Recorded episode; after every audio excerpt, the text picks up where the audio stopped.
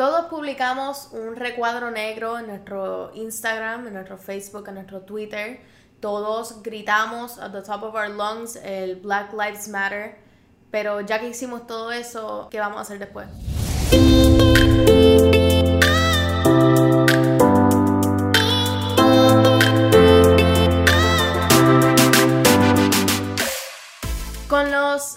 Asesinatos recientes de Breonna Taylor, Ahmaud Arbery y George Floyd se levantó una ola de indignación que ha trastocado a todo el mundo, a los 50 estados, a París, Europa, a Puerto Rico. Y me siento que esta injusticia, aunque ahora que la estamos viendo y es ahora que nos sentimos tan afectados por ella, es algo que lleva ocurriendo mucho más tiempo de lo que nosotros pensamos. Todos publicamos aquel famoso recuadro negro y todos quisimos crear esta ola de cambio en nuestras redes. Igual hay personas que están haciendo sus cambios de otras maneras.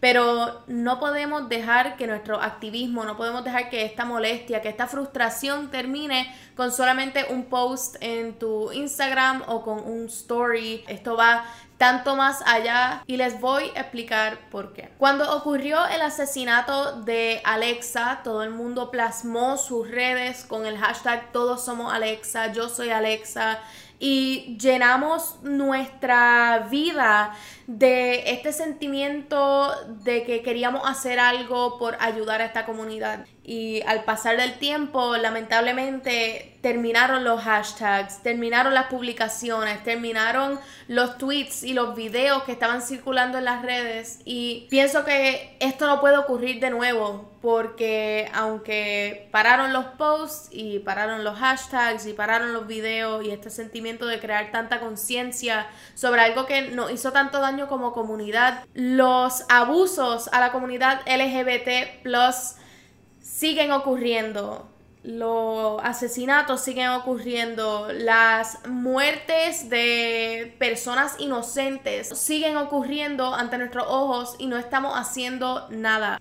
Nosotros no podemos terminar esta indignación y no podemos terminar nuestras ganas de querer cambiar el mundo solamente porque no seamos parte de una comunidad en particular. Yo no pertenezco a la comunidad afrodescendiente y tampoco pertenezco a la comunidad LGBT y no pertenezco a ciertas comunidades, ciertas minorías que están siendo atacadas en estos momentos, pero todavía me siento que yo tengo una responsabilidad tan grande de crear conciencia tanto como tú la tienes. No creas que solamente porque tu plataforma no es una grande, porque no tengas miles de seguidores, porque no tengas millones de likes en Twitter o porque no tengas suficientes screenshots en Snapchat, que tu voz no vale nada. En el 2016 tuve la dicha de visitar el Museo del Holocausto y allí conocí a dos survivors, este, a las cuales yo les dije que me sentía un poquito hasta selfish, yo contándoles lo que yo había pasado en mi vida porque su struggle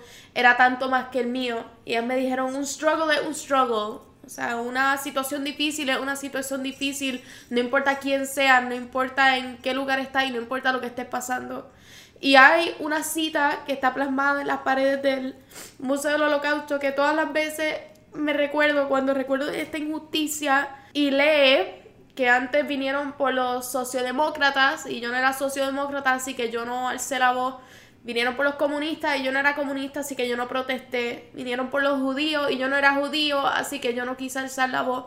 Pero cuando vinieron por mí, no había nadie que alzara la voz por mí. Y eso es algo que siempre se me ha quedado en el sistema y siempre ha sido algo que he querido practicar en mi vida. Que aunque no sea a mí quien me afecta directamente y no conozco a un hermano o una hermana que lo esté pasando al lado mío, me siento que es mi responsabilidad, tanto como la de esa comunidad, esa minoría, de querer alzar la voz, de querer luchar por los derechos de todo el mundo que tanto merecemos. Pero quiero que entiendan una cosa y es que el apoyo real no vive en las redes. El apoyo real no es solamente publicar un post eh, con un recuadro negro, no es solamente publicar un tweet de tu indignación y aunque sí es un paso en the right direction y estamos todos buscando una manera distinta para poder apoyar esta causa, tenemos que ver qué son las cosas que vamos a hacer para hacer un cambio. O sea, si se fuese a caer Instagram hoy, si se fuese a caer Facebook hoy, ¿qué vamos a hacer para crear conciencia? Nos vamos a parar en la calle con un póster, vamos a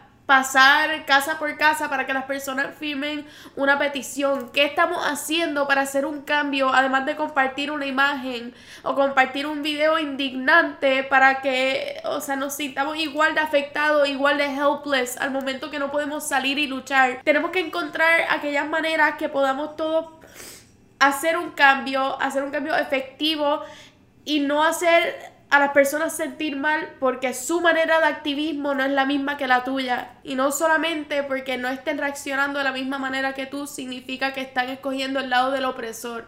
Recuerda que tú puedes dejar una huella sin tener que pisotear a nadie y nadie puede juzgar de la manera que tú estás reaccionando a esta situación. Sé que puede ser bien difícil estar constantemente tan presente en la en las redes y estar tan consciente de los videos que estamos viendo y duele duele muchísimo y duele mucho más que yo no puedo pararme allí a, parar la injusticia que está ocurriendo, pero estoy tratando the best I can, estoy tratando de firmar peticiones, estoy tratando de hacer donaciones, igualmente motivando a las personas close a mí a que hagan exactamente lo mismo. Pero si ese no es tu carril, yo no te puedo juzgar por eso. Eh, cuando estamos pasando una situación así de difícil, eh, leí un post los otros días que decía que todos los carriles son importantes.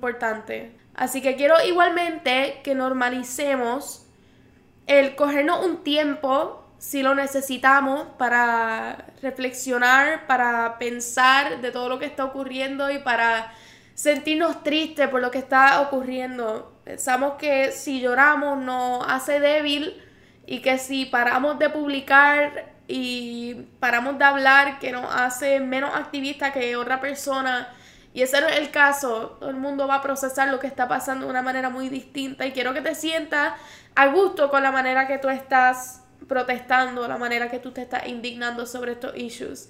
Pero igualmente quiero que sepas que no todo el mundo tiene que reaccionar de la misma manera. Y no todo el mundo tiene que pasar por el mismo train of thought. Que si nos debe molestar, nos debe molestar muchísimo. Y que si nos debe doler, nos debe doler más aún. Pero no significa que la manera de activismo de una persona es más importante que la tuya. Y yo pienso que si quiero dejarlo con un pensamiento es con ese. Indígnense, hablen, escriban, publiquen, firmen, donen. Hagan lo que ustedes piensen que está correcto y den de lo que ustedes pueden dar. Si no tienen los chavos ahora mismo para donar, puedes firmar una petición de gratis. Si tienes una plataforma como esta, por favor, compartan el mensaje. Si estás viendo este video ahora mismo, compártelo a una persona que a lo mejor necesita ese refresh o esa persona que necesita conocer que no está solo en este proceso y de que todos vamos a reaccionar de una manera distinta. Este es el momento de luchar, este es el momento de apoyar y el momento de indignarnos, pero igualmente pienso que hay algo que todos podemos dar, estemos en donde estemos, tengamos la plataforma que tengamos y la voz que tengamos y es lo que más necesita el mundo ahora mismo. Tenemos que dar solidaridad, empatía y sobre todo mucho amor.